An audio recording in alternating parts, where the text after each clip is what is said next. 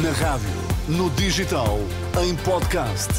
Música para sentir, informação para decidir.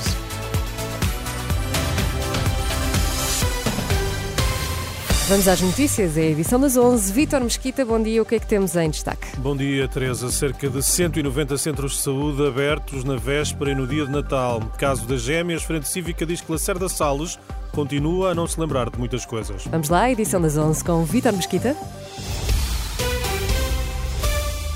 Este Natal, cerca de 190 centros de saúde vão estar abertos em horário complementar. O objetivo é dar resposta a situações não emergentes, tendo em vista a diminuição da pressão nas urgências hospitalares. É um anúncio do Ministério da Saúde. Sábado, véspera de Natal, estarão abertos 234 centros de saúde. No domingo, 191. Hum, eh, no dia de Natal estarão operacionais 187. Hum, o plano é hum, operacionalizado pelos agrupamentos de centros de saúde e administrações regionais, em articulação com a direção executiva do SNS. Lacerda Salles continua sem se lembrar de todas as eventuais movimentações informais no caso das gêmeas tratadas no Santa Maria.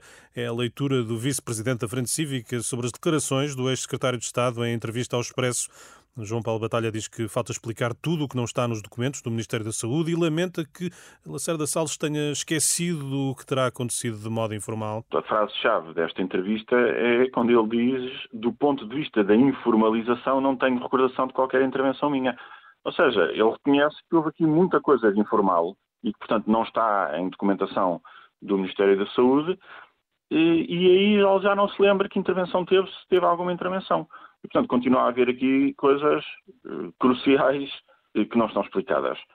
O vice-presidente da Frente Cívica, João Paulo Batalha, depois de Lacerda Salles ter reconhecido que recebeu em audiência Nuno Rebelo de Sousa sobre o caso das gêmeas luso-brasileiras, ainda antes das crianças serem tratadas no Hospital de Santa Maria em Lisboa, em entrevista ao jornal Expresso, o ex-secretário de Estado garante, no entanto, não ter feito qualquer favor especial, ao contrário do que hum, alega hum, o neuropediatra que, que tratou as hum, crianças.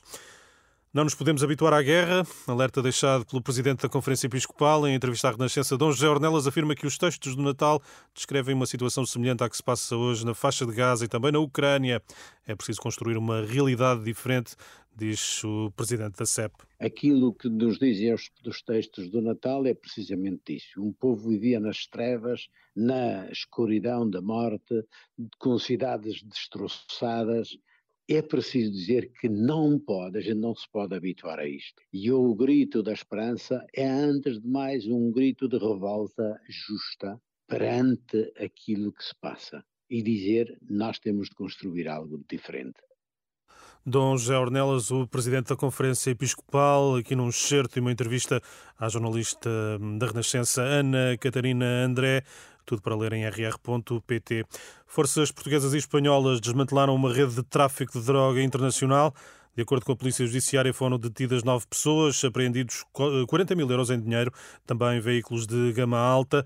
Em comunicado, a PJ explica que os suspeitos têm ligações com distribuidores de cocaína colombianos, usavam lanchas rápidas para realizar entregas de grandes quantidades de droga na Europa. Obrigada, Vítor Mesquita, e até já. Até já.